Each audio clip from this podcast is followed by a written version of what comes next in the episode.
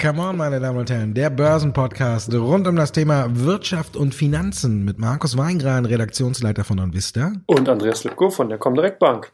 Andreas, wir sind ja heute brandaktuell. Ne? Wir haben ja viel zu besprechen und alles ist total neu und heute gibt's ja viele Informationen. Und wir fangen mal an mit dem Handelsstreit, ne? Wir zwei ja die großen Pessimisten, die gesagt haben, ja, da passiert nichts und da kommt nichts mehr. Und jetzt haut der Donald gestern da den Tweet raus. Wir stehen kurz vor der Einigung, China will es, wir wollen es und alles und die Märkte heute am Freitag natürlich in heller Aufruhr. Also alle springen nach oben, alle freuen sich. Hat uns der gute Donald ein bisschen Lügen gestraft oder denkst du, das ist wieder nur so eine Masche?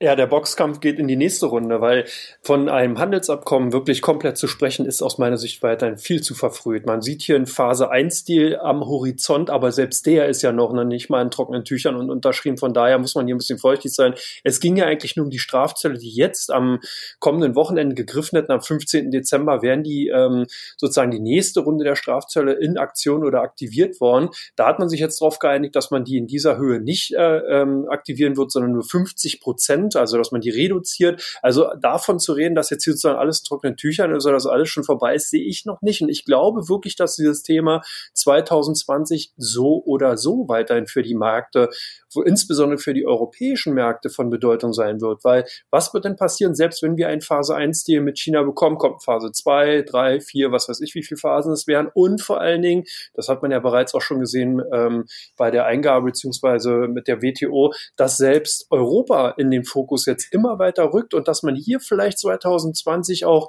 dann sozusagen die Phalanx gegen Europa eröffnet? Oder hast du da vielleicht eine andere oder positivere Töne zu dem Thema?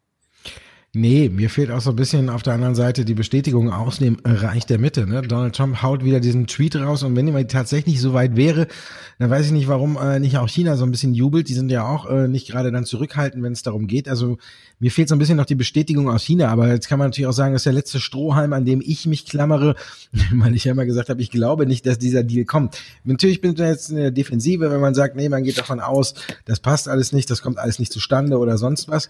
Man muss abwarten, ja, aber es gibt ja auch viele, die sagen, der Deal ist tatsächlich auch erst ähm, unter Dach und Fach, wenn beide da ihr Servus drunter gesetzt haben. Also das ist natürlich die andere Sache. Da muss man abwarten, wann dieses Servus gesetzt wird. Also natürlich kann man erst tatsächlich davon sprechen, dass der Handelsdeal oder dieser Phase 1 Deal abgeschlossen ist, wenn beide Seiten einen Termin verkünden, an dem der unterzeichnet werden soll. Jetzt kann Trump, wir haben ja Trump so oft schon mit Tweets gesehen und alles und er hat die Märkte nach oben gepusht und gesagt, wir stehen kurz davor. Wir kennen das Spielchen. Am Ende war es dann doch nicht so. Es ist halt immer so eine Sache. Ne? Man muss abwarten, ob da dann tatsächlich jetzt auch in naher Zukunft, wenn man so weit ist, kann es ja auch nicht mehr lange dauern, bis dann man sagt, okay, wir treffen uns noch in diesem Jahr da und da und da unterzeichnen wir den Phase 1 Deal.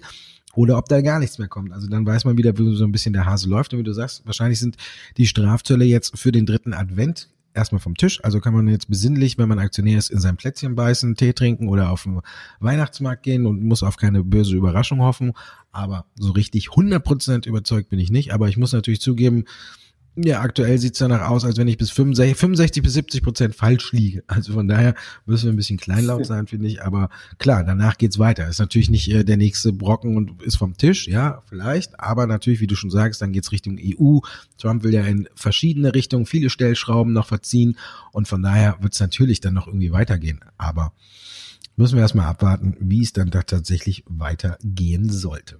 Dann hatten wir noch die Notenbankentscheidungen in dieser Woche. FED und EZB Beide haben nichts gemacht und für mich auch die richtige Entscheidung. Hast du irgendwie zwischen den Zeilen irgendwas Überraschendes gefunden? Oh, yes. Nur, dass man ähm, hier zumindest von Seiten der äh, US-Fed natürlich weiterhin darauf schauen wird, wie sich die Konjunktur in den USA entwickelt. Und da hat man ja doch ganz positive Töne von Paul gehört, dass eben die Konjunktur doch sehr robust ist, dass man hier eben jetzt vorerst keine weiteren ähm, Maßnahmen ergreifen will, dass man hier also erstmal abwarten will, wie eben diese Stabilisierung eben aussehen wird. Aber wichtig ist, dass hier sozusagen das Backup ist, dass man hier den äh, weiter in den US-Fed Put hat, wenn das heißt, wenn eben die Konjunktur abschwächen sollte, warum auch immer, dass die US-Fed dann eben bereit ist, wirklich auch ganz, ganz neue äh, Kursniveaus, also Nullzins wieder im Endeffekt äh, zu äh, runter zu reduzieren. Und das, denke ich mal, ist eine Nachricht, die ist sowohl gut, weil man eben hier sieht, Aktionismus liegt halt nicht an dem Tag, man lässt sich von der Politik äh, nicht in die, in die Bücher reden oder in die Bücher schreiben,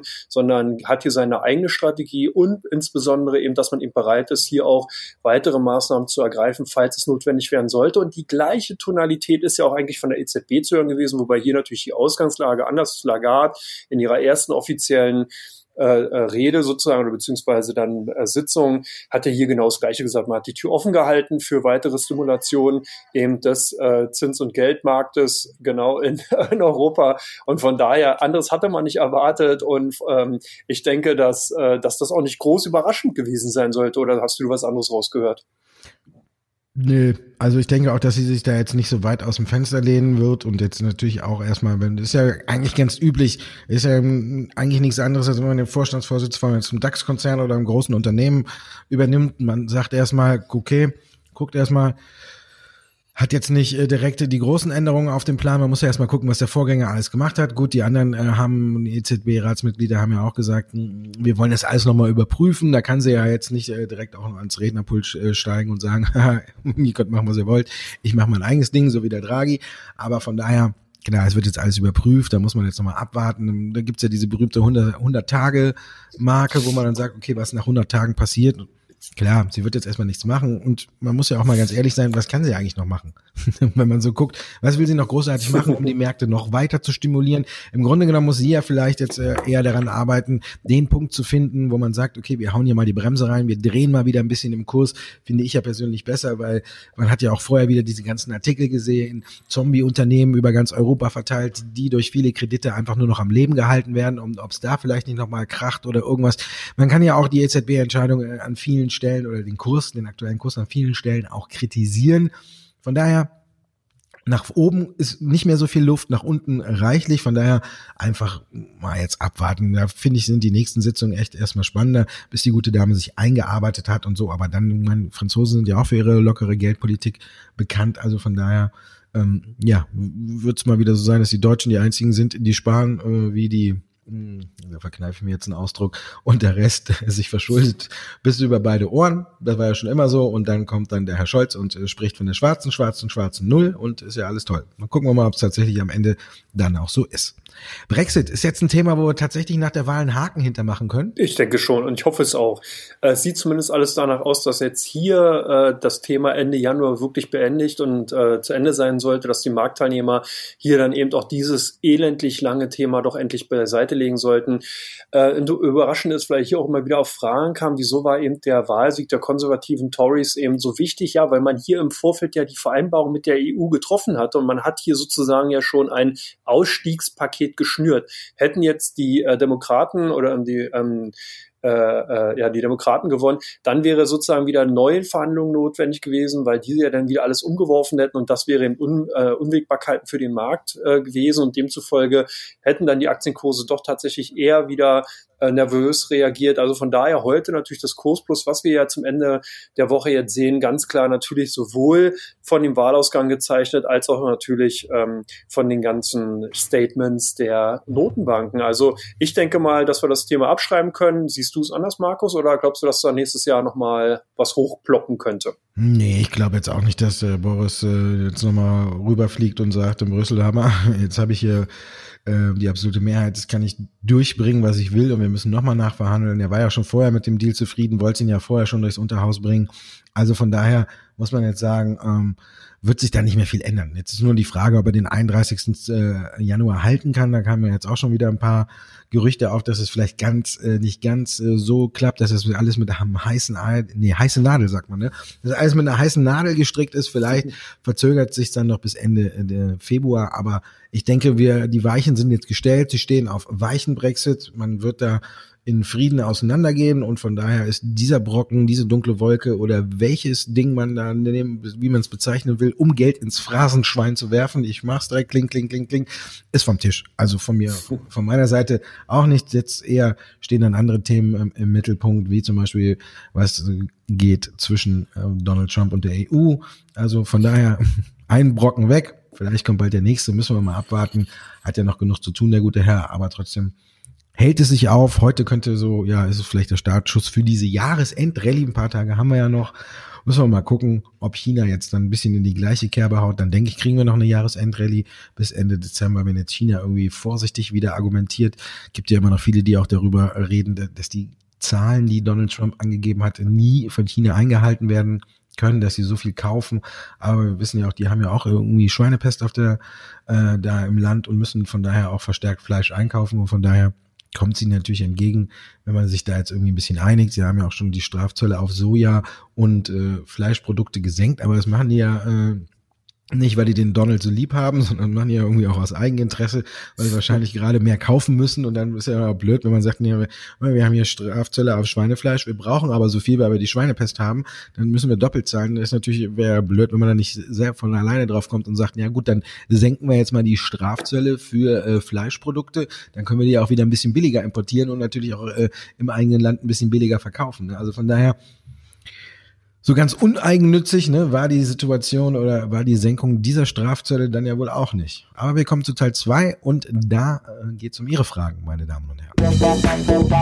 Und in Teil zwei fangen wir direkt mit einer äh, mit einer Aktie an, die äh, schon seit einiger Zeit jetzt in aller Munde ist und die sich auch gut entwickelt hat. Wenn man auf den Kurs guckt, Infineon, werden die Aussichten jetzt noch besser für dich, Andreas? Na gut, zumindest hat man hier positive Töne von US-Analysten bekommen, die den ganzen Semiconductor-Bereich ja in der Anfang der Woche hochgestuft haben, die gesagt haben, jetzt sehen wir hier wieder äh, blühende Landschaften, blühende Zeiten für diese Branche und dass man hier wirklich gute Perspektiven bei vereinzelten Unternehmen eben sieht. Und daraufhin ist natürlich auch die Infineon-Aktie mitgezogen worden. Man kann sozusagen sagen, in Sippenhaft genommen worden und äh, konnte gut performen. Ich denke, dass das natürlich traditionell ein sehr, sehr zyklischer Bereich ist. Also der ganze Semiconductor-Chip-Bereich ist von ganz, ganz kurzen Produktionszyklen, Absatzzyklen geprägt. Hier muss man schnell äh, innovativ und äh, neue Prozessoren im Endeffekt entwerfen, um eben hier den Puls am Finger der, äh, andersrum, den Finger am Puls der Zeit haben zu können. Also ähm, ich denke, Infineon macht dahingehend zumindest jetzt einen guten Job. Es sieht so aus, als wenn man hier wieder die Fahrt aufnehmen konnte und dass die Kursgewinne jetzt zumindest erstmal gerechtfertigt waren, ja gerechtfertigt. Die Kursverluste bei Wirecard, äh, waren die das oder nicht? Was soll man jetzt mit den Aktien machen, Markus? Wenn ich das wüsste, ne, dann, boah, dann, ja, dann würde ich mich freuen. Ja, ich, Mahlzeit meiner, ja, auf YouTube spreche ich auch immer wieder über die Aktie. Ich habe es jetzt mal auf der Short-Seite versucht, das wäre besser gelaufen. Auf der Long-Seite ist es auch ein bisschen in die Hose gegangen. Also die Aktie ist einfach zurzeit für mich ungreifbar. Man weiß es einfach nicht. Man sieht, die Anleger äh, reagieren auf viele Kleinigkeiten sehr extrem. Wir hatten ja unter der Woche auch nochmal einen deutlichen Kursrücksetzer, als bekannt wurde, dass ein äh, Hedgefonds nochmal mit 0,5 Prozent auf die Short-Seite gewechselt ist, der ausstehenden Aktien. Und das hat die Aktie enorm unter Druck gesetzt. Ich verstehe es nicht so ganz. Jetzt fragt man sich natürlich, wissen die schon wieder was, was dann noch kommt? Da wird ja auch immer diese Verbindung äh, her, hin und her gezogen. Gibt ja viele, die sagen, dass es Short-Attacken nach und nach sind von der Financial Times. Und ich meine, wir haben ja so einen richtig lupenreinen Hattrick gesehen. Eine Woche Handelsblatt, danach die Süddeutsche und dann hat äh, die Woche drauf die Financial Times tatsächlich wieder noch nachgelegt. Dann kam jetzt noch ein Bericht von der Financial Times, dass Wirecard angeblich irgendwelche Shortseller oder irgendwie beobachten hat lassen und um rauszufinden, ob die mit denen zusammenarbeiten. Wirecard hat sofort widersprochen. Also ich glaube, das geht jetzt alles so ein bisschen, finde ich auch, ganz weit raus. Also da ist jetzt viel Übertriebenes dabei. Ich glaube auch nicht, dass äh, Wirecard jetzt irgendjemand aus Libyen beauftragt, irgendwen zu beobachten. Also ich meine, da sind wir jetzt in der, in der Fabelwelt. Das hat auch keine Auswirkung auf den Kurs gehabt. Ich glaube, das können dann auch alle wieder richtig einschätzen. Die anderen Vorwürfe, ja, die sind ja alle auch nicht neu, aber trotzdem, sie zeigen immer mal wieder Wirkung, wenn man sagt, hier ist am Free Cashflow getrickst worden oder das ist falsch verbucht worden oder sonst was. Wirecard hat jetzt darauf auch reagiert, hat mal auf seiner Seite so einen Vorgang mit Dritten, wie man da abrechnet, wie die Transaktionen ablaufen, äh, auch veröffentlicht. Hat alles jetzt nichts genützt. Wir sind eigentlich wieder eine Etage tiefer, laufen jetzt äh, um die 105 Euro seitwärts, also von daher Puh, ich weiß es nicht. Ich weiß, also für mich wäre der beste Tipp bei Wirecard jetzt erstmal am Spielfeld dran stehen und gucken, wie es da weitergeht. Ich glaube nicht, dass die Aktie großartig nach oben geht, bevor dieser Sonderbericht da ist. Es ist ja gesagt, Wirecard hat gesagt, wir machen zu den letzten FT-Artikel jetzt diese Sonderprüfung und die wird ja wahrscheinlich erst Mitte bis Ende des ersten Quartals 2020 kommen. Und ich glaube, dass die Angst mittlerweile so groß ist, dass da irgendwas gefunden wird, dass viele die Aktie irgendwie meiden. Es gibt natürlich die, die immer auf der Long-Seite sind. Das sehe ich auch, wenn ich bei Mahlzeit habe. Wenn ich da mal sage Short, dann kommen unten 500 Kommentare. Also 500 ist übertrieben, aber kommen direkt ein paar Kommentare. Wieso, weshalb, warum? Super Kaufgelegenheit, muss man sofort einsteigen. Wenn man guckt, wo die Analysten liegen, die sind ja alle über 200 oder noch höher. Da haben wir ein Kurspotenzial von über 100 Prozent und das sind so die Sachen, die die Wirecard-Aktie natürlich am Leben halten. Aber ich glaube, wenn da in dem Sonderbericht zum Beispiel was gefunden werden sollte, dann sind die Analysten aber auch die ersten, die ihre Kursziele deutlich senken und die Fantasie dann auch wegfällt. Also von daher, ich glaube, dass nicht viel Dampf auf die Aktie draufkommt, solange dieser Sonderbericht nicht da ist. Und ich glaube auch, dass man in diesem Zeitraum äh, nicht viel verpasst. Also von daher äh, würde ich da jetzt, mein Tipp ist tatsächlich irgendwie mal ein bisschen mehr am Spielfeld dran stehen, mit kleinem Geld vielleicht dann long positionieren und in der Hoffnung, dass ja auch wirklich nichts gefunden wird und irgendwann könnte die Aktie dann, wenn tatsächlich nichts gefunden wird, auch wieder nach oben gehen. Aber aktuell sehe ich das Potenzial da wirklich nicht. Jetzt kommen wir zu dem nächsten Wert und das ist die Telekom.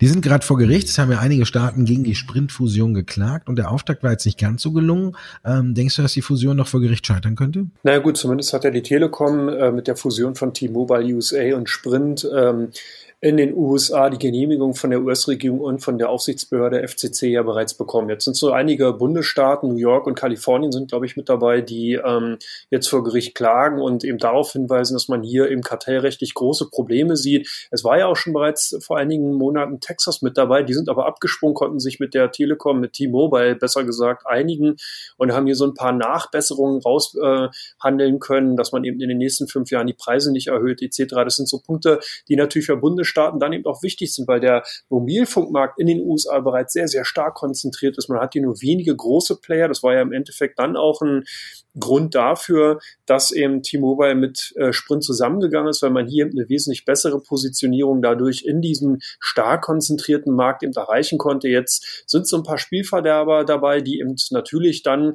nochmal versuchen, hier einige äh, Nachbesserungen rauszudrücken und das eben auch auf gerichtlicher Ebene. Ich kann mir vorstellen, dass die Fusion zwischen T-Mobile und Sprint doch sehr, sehr wichtig ist und natürlich hier auch in den Kursen auch sehr, sehr äh, stark schon eingepreist ist, sodass man hier versuchen wird, auf jeden Fall eine Einigung erreichen zu können. Selbst wenn jetzt erstmal die Situation oder die Ausgangslage nicht so rosig aussieht, zeigt sie ja immer wieder, dass man im Endeffekt oder vor Gericht ähm, oder auf hoher See doch ein Gottes Hand ist und sich dann eben zeigen wird, ob man dann vielleicht sogar, wenn man merkt, dass sich hier die Karten doch wesentlich verschlechtern, nochmal eine außergerichtliche Einigung hinbekommt und hier die ein oder anderen ähm, äh, klein beigibt, also sozusagen, dass man dann hier nochmal den Vertrag beziehungsweise die Fusion zustande bekommt. Bei Nail sieht's gar nicht so schlecht aus. Die haben wir auch sozusagen fast schon neben Wirecard als mit Standardwert hier, also Stichwort Wasserstoff, neuer Auftrag gleich Befreiungsschlag für die Aktien oder wie siehst du es, Markus? Ja, der Auftrag an sich ist es noch nicht, aber ich denke, er könnte es vielleicht werden das ist eine ganz inter interessante Konstellation, die sich da jetzt gegeben, ergeben hat, nämlich der französische Versorger Engie, der hat jetzt hier zwar nicht so viel bestellt, hat erst immer so ein Elektrolyseur bestellt für 3,5 Megawatt, aber wenn man guckt, wofür das jetzt getestet wird und was damit alles gemacht wird, dann könnte das schon tatsächlich noch viel interessanter werden. Es geht ja hier bei, äh, um so einen Electro-Mining-Truck von Anglo American und da soll jetzt, die sollen jetzt mit Wasserstoff angetrieben werden, damit der Bergbau äh, oder der Abbau auch ähm, bisschen umweltfreundlicher wird. Das alles ist ja, die Installation ist jetzt fürs kommende Jahr geplant. Und wenn man guckt, bei einer Vergrößerung des Projekts haben die dann geschrieben, bräuchte man mehr als 100 Megawatt. Megawatt. Also von daher, wir sind gerade mal bei 3,5. Wenn man hochrechnet bis äh, 100 Megawatt, dann könnten da noch äh, ein paar weitere Bestellungen folgen. Das finde ich zum einen interessant. Zum anderen finde ich auch den Auftraggeber eben interessant, Engie, ein großer französischer Versorger. Und ich hab, bin ja so ein großer Fan davon, dass sich diese äh, Wasserstoffunternehmen, die ja alle noch nicht profitabel sind, äh, so einen großen Partner an ihre Seite holen. Wir haben es gesehen bei PowerCell, die mit Bosch jetzt groß im Geschäft sind, wo Bosch eingestiegen ist. Wir haben es bei ITM gesehen, wo Linde groß eingestiegen ist. Ballot Power hat äh, mit Weichai äh, einen großen chinesischen äh, Partner an seiner Seite davon bin ich ja so ein ganz großer Fan. Und wenn man das Ganze jetzt hier so ein bisschen weiterspinnt, dass dieses Projekt vielleicht gut anläuft, dass man 100 Megawatt braucht und dann sind wir ja auch nur bei Anglo-American und wenn man guckt, wie viele Bergbauunternehmen dann noch folgen könnten, dann ist das schon ein großer Markt, den man sich hier vielleicht erschließen könnte, um den man zusammen mit einem großen Partner hat und vielleicht sagt Angie dann auch vielleicht, hm, wir steigen auch mal äh, bei Nell ein. Also wenn man das so ein bisschen weiterspinnt, ist da jetzt auf jeden Fall wieder Fantasie in den Kurs gekommen. Ob es tatsächlich so kommt, weiß ich natürlich nicht, aber man kann das Ganze ja immer so ein bisschen weiterspinnen und Aktienkurse leben ja auch von der Fantasie und da finde ich, ist bei Nell jetzt zumindest wieder mal Fantasie reingekommen, war ja lange ruhig. Dann kamen zwei Aufträge aus Südkorea, die haben jetzt die Aktie irgendwie auch nicht angeschoben, weil man ja auch so ein bisschen diesen Rückschlag hatte durch eben ähm, Nikola Motors haben wir ja auch schon drüber gesprochen, dass die vielleicht der Wasserstoffbranche mit ihrer neuen Batterie so ein bisschen äh, Fahrt genommen haben. Aber das ist jetzt für mich so ein neuer Auftrag, wo auf jeden Fall äh, viel Fantasie daraus entstehen könnte. Also von daher, der große Befreiungsschlag sehe ich jetzt noch nicht aber ich sehe äh, neue Fantasie am Ende des Tunnels. Und da sind wir dann bei Nordics, die haben ja auch, äh, leben ja auch von der Fantasie ihrer neuen Aufträge. Jetzt ist ein großer aus Mexiko reingekommen. Die Aktie hat gut drauf reagiert, aber ist das für dich tatsächlich der Startschuss? Jetzt für höhere Kurse? Ja, zumindest kann man sagen, das Sales-Team von Nordic scheint hier harder as hell die Arbeit aufgenommen zu haben und hat nicht in Mexiko, sondern in Chile einen schönen Auftrag erhalten okay. Ah. und konnte da eben die Windturbinen ein Stück weit ähm, verkaufen. Und das ist natürlich interessant, weil man ja sieht, dass Nordic sich hier international hervorragend positioniert. Man hat ja schon weitere Aufträge auch in den letzten Monaten eben auch international heranziehen können. Und interessant ist, dass ja das Windturbinengeschäft in Deutschland, also wo wir sozusagen eigentlich die Vorreiter der grünen Energie sein wollen, hier in Europa die Fahne hochhalten, dass hier sehr, sehr viele Querelen durch eben Klagen von, von der Bevölkerung äh, vor Gericht landen, die eben solche Windturbinen nicht in unbedingt vor ihrem Vorgarten haben wollen, sondern lieber irgendwo in der Pampa. Und das ist in Deutschland natürlich relativ schwierig. Und deswegen kriegt Nordex immer mehr Aufträge halt aus dem Ausland. Und das zeigt, dass das Thema Windenergie international gespielt wird, aber eben in Deutschland momentan in Stocken geraten ist. Für Nordex finde ich es interessant. Ich finde die Aktie auch generell äh, äh, für die nächsten Jahre zumindest sehr, sehr interessant, aber muss auch natürlich sehen, Bewertungsniveau ist schon relativ hoch. Hier muss, müssen noch mehr Aufträge reinkommen, man muss halt mehr Fantasie haben. Ist, die Aktie konnte zumindest in den vergangenen Wochen zeigen, dass man ähm, hier den, den, das Tempo aufgenommen hat und auch sozusagen das, den Ball eben äh, hoch oder beziehungsweise am Laufen halten kann. Das muss ich in den kommenden Jahren sehen. Zumindest ist alles, was mit regenerativer Energie zu tun hat, und hier sind wir auch wieder im Wasserstoffbereich beziehungsweise im regenerativen äh, Energiegewinnungsbereich generell. Und dazu zählt natürlich dann auch Windenergie ganz weit vorne. Und ich glaube, dass das auf jeden Fall ein Modethema bleiben wird. Gut, geografisch lag ich nicht ganz so falsch, ne? Mexiko, Chile, okay. Okay. okay. Kommen wir zum Teil drei und gucken darauf, welche Aktien Aktien äh, bei OnVista und bei der Comdirect gerade bei den äh, Anlegern oder Usern im Fokus stehen. Teil 3, meine Damen und Herren. Wir fangen an mit dem äh, Lieblings-Handy-Spielzeug wahrscheinlich von Donald Trump.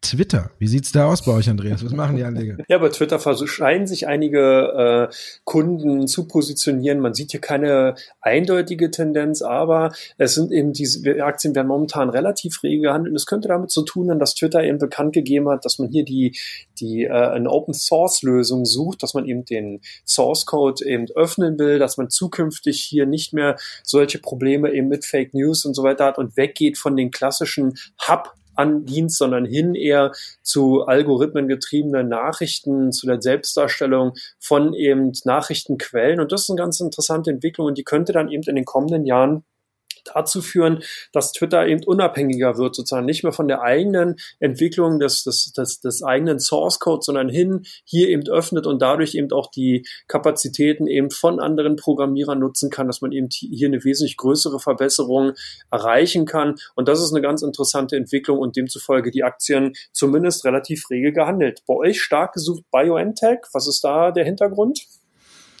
Die Aktie ist einfach gut unterwegs, ne? In der Krebsforschung tätig. Die hat äh, seit dem der Börsengang war ja nicht so gelungen. Da ist die Aktie eher ein bisschen äh, seitwärts gegangen. Aber wenn man jetzt mal auf den Chart guckt, ist der regelrecht explodiert in den letzten Tagen und Wochen. Und deswegen gucken natürlich auch viele drauf.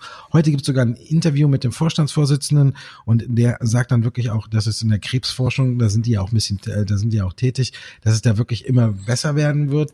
Ähm, und von daher muss man gucken, die Aktie läuft gerade so richtig, die Zahlen waren ganz gut, aber man erklärt nicht so ganz, dass die Aktie so explodiert ist, aber es scheint gerade so eine Innenfirma zu sein und äh, ja, die haben jetzt 1,4 Milliarden US-Dollar bei ihrem Börsengang eingesammelt. Also von daher kommt die Aktie, wird immer bekannter und der Vorstandsvorsitzende hat jetzt, Ugo Sahin hat eben gesagt, ähm, dass die Krebsfrühdiagnostik auch durch die Forschung eben von BioNTech äh, immer besser wird, immer schneller erkannt werden kann, wo es ein bisschen hapert. Und äh, von daher äh, hat er auch sein Unternehmen so ein bisschen mit Tesla verglichen und äh, oder die Entwicklung in, in, in dem Bereich. Und von daher ist die Aktie jetzt in aller Munde und äh, legt auch ganz gut zu und die hat jetzt schon äh, über 100 Prozent Gas gegeben. Also von daher gucken natürlich viele bei uns drauf. Bei euch, äh, bei den Anlegern beliebten ETF auf den FTSE 100, kaufen oder verkaufen die den? Nee, witzigerweise haben hier wirklich viele Anfang der Woche so zugegriffen und haben wahrscheinlich schon darauf gesetzt, dass eben äh, die Tories hier das Rennen machen werden. Die Wahrscheinlichkeit, dass es eben doch anders kommt, war auch relativ gering. Also man geht hier wirklich davon aus, dass jetzt dann eben mit dem geregelten Brexit sozusagen auch wieder in Großbritannien beziehungsweise UK dann eben äh, die Börsen besser laufen werden, dass man eben die Unwägbarkeiten weg hat. Das scheinen hier einige Anleger umgesetzt zu haben. Deswegen habe ich den heute mal mit reingenommen. Zwar keine klassische Aktie, natürlich nicht, aber eben ein Anlagevehikel, was ich denke ganz gut zu dem Themenbereich passt. Und deswegen äh, ist es dann eben hier nochmal bei den Top 3 mit bei uns zumindest gelandet. Bei euch bei den Top 3 ähm, die TUI-Aktie. Was ist der Hintergrund? Oh, eigentlich ein Grund dafür ist äh, die Talfahrt. Die Aktie hat, der ist ja jetzt wieder auch deutlich zurückgekommen, nachdem sich so ein bisschen die ganze Fantasie rund um die Thomas Cook Pleite gelegt hat. Und von daher haben natürlich viele drauf geguckt, was gibt's jetzt und wie sieht's aus. Und im Grunde genommen äh, hat sich nicht viel an der großen äh, Sache geändert. Es bleibt auch so ein bisschen noch die Problematik mit der Boeing 737, die ja auch viele haben, die am Boden bleiben muss. Von daher gucken viele drauf. Der Kurs ist nochmal unter 10 Euro glaube ich, kurz gefallen, aber jetzt sind wir deutlich wieder drüber. Von daher haben einfach viele sich informiert und ähm, von daher muss man gucken, wie es da ein bisschen weitergeht. Und die Aktie ist natürlich wegen dieser ganzen Sache immer noch sehr beliebt bei uns und deswegen gucken alle auch immer drauf. Aber so richtig große Neuigkeiten gibt's nicht. Aber wir hatten einen großen Rücksetzer und haben natürlich alle geguckt, wieso, weshalb, warum. Dann kommen wir zu Osram. AMS ist am Ziel, aber der Vorstandsvorsitzende hat gesagt, ist nicht alles so rosarot, wie man jetzt meinen könnte. Was machen die Anleger dann bei euch? Ja, zumindest haben sie das Angebot eben angenommen und haben hier die Aktien angedient. Das konnte man ganz klar sehen. Deswegen sind die Aktien ja auch hier nochmal von mir mit aufgenommen worden. Wir hätten eigentlich natürlich bei den, bei den Top 5 der meistgehandelten Werte eigentlich die klassischen Standardwerte gehabt, aber die Osram eben relativ weit vorne, was zumindest die Aktien aus der zweiten Reihe angeht. Und ich war ja hier der Meinung gewesen, dass das Übernahmeangebot von AMS es nicht zustande kommen wird. Hier Asche auf mein Haupt sozusagen. Es ist zustande gekommen. Chapeau an dieser Stelle nochmal an AMS. Jetzt muss ich eben genau zeigen, du hast gesagt, wie wird diese Zusammenschluss stattfinden? Zwei Kulturen, Unternehmenskulturen treffen hier aufeinander. Es wird also weiter entspannt bleiben, vor allen Dingen auch was das operative Geschäft bei Osram angeht, wie unser ähm, Kunden haben überwiegend das Angebot eben angenommen, haben die Aktien angedient. Jetzt muss sich eben zeigen, ob das Unternehmen dieser Konstellation und dieser ja, Zusammenschluss eben wirklich sinnhaft wird oder nicht. Bleibt weiter spannend. Spannend war es auch bei TeamViewer und deswegen auch die Aktien bei euch unter den meistgesuchten Titeln. Warum? Ja, die Aktie rückt jetzt ein bisschen in den Mittelpunkt. Die sind ja in einer schwierigen Börsenphase, äh, sage ich jetzt mal, aus Parkett gesprungen und haben dann auch nicht so viel Beachtung äh, gefunden. Und wenn man jetzt guckt, seitdem die an die Börse gegangen sind, wer von Anfang an dabei geblieben ist, der hat jetzt erstmal nur so ein Plus von zehn Prozent. Aber ich glaube, das äh, ist rechtfertigt noch nicht das, was tatsächlich in dem Unternehmen steckt. Jetzt hatten wir auch die Indexumstellung und TeamBio ist direkt in den MDAX aufgestiegen. Die Zahlen zuletzt haben auch gut gepasst. Von daher muss man sagen, ich glaube, die Aktie kommt jetzt erstmal so ein bisschen verstärkt in den Mittelpunkt überhaupt der Anleger. Jetzt beschäftigen sich einige mehr damit. Also der MDAX-Aufstieg tut dem Wert gut und deswegen rückt er so ein bisschen mehr in den Fokus. Und ich denke, davon kann er auch in den kommenden Tagen, Wochen äh, ein Stück weit profitieren. Also von daher gucken sich jetzt viele den Wert an. Ich denke, weil sie irgendwo erstmal so ein bisschen darauf aufmerksam geworden ist. Äh, dabei ist man natürlich der zweite zweitgrößte Börsengang der letzten Zeit im Tech-Bereich nach Infineon. Also ist ja jetzt auch keine kleine Klitsche, die da mal eben gekommen ist und direkt auch in den MDAX aufgestiegen. Also von daher glaube ich, dass die Aktie in dieser Phase, wo Börsengänge überhaupt in Deutschland schlecht gelaufen sind, oh, die paar, die wir hatten. Und von daher glaube ich, dass jetzt erst die Aktie wirklich so ein bisschen äh, die Beachtung findet, die ihr zusteht. Und da gucken dann alle drauf. Und deswegen steigt das ganze Interesse auch bei uns an der, auf der Seite. Und mein Interesse auf Glühwein steigt jetzt auch ein bisschen. Ne? Das Wochenende steht äh, vor der Tür und ähm, da ist natürlich der dritte Advent, obwohl heute Freitag der 13. ist, kann man ja sagen, uh, am Freitag des, den 13. läuft es richtig gut an der Börse. Also diese, ja. das haben wir wieder ein bisschen entgegengewirkt. Und jetzt kann das Wochenende kommen und am vierten, am dritten Advent äh, kann man natürlich den ein oder anderen Glühwein genießen. Das werde ich natürlich tun. So sieht's aus. Und vor allen Dingen werden wir, sind ja sozusagen auch schon in Richtung Jahresschluss. Wir werden in den kommenden Wochen dann unseren klassischen Jahresrückblick und den Ausblick für 2020 wagen. Wird bestimmt sehr, sehr spannend. Und ich freue mich schon drauf, Markus. Denn demzufolge dir erstmal einen guten Glühweinhunger oder Appetit oder Durst. Ah, ich hatte schon den einen oder anderen, ne? Ist ja schon der dritte Advent, ne? Sowas lassen sie ja nicht am ersten oder zweiten Advent aus, ne? Also von daher es ist nicht der erste, aber ich freue mich trotzdem drauf und ich denke auch viele unserer Zuhörer werden sich am Wochenende den ein oder anderen Keks oder die Waffel oder irgendwas gönnen auf dem Weihnachtsmarkt. Ist ja auch immer nett und da kann man ja auch immer sich nett unterhalten, auch wenn es ein bisschen fröstelt, aber dafür gibt es eben den Glühwein. Also Ihnen, meine Damen und Herren, einen wunderschönen dritten Advent. Musik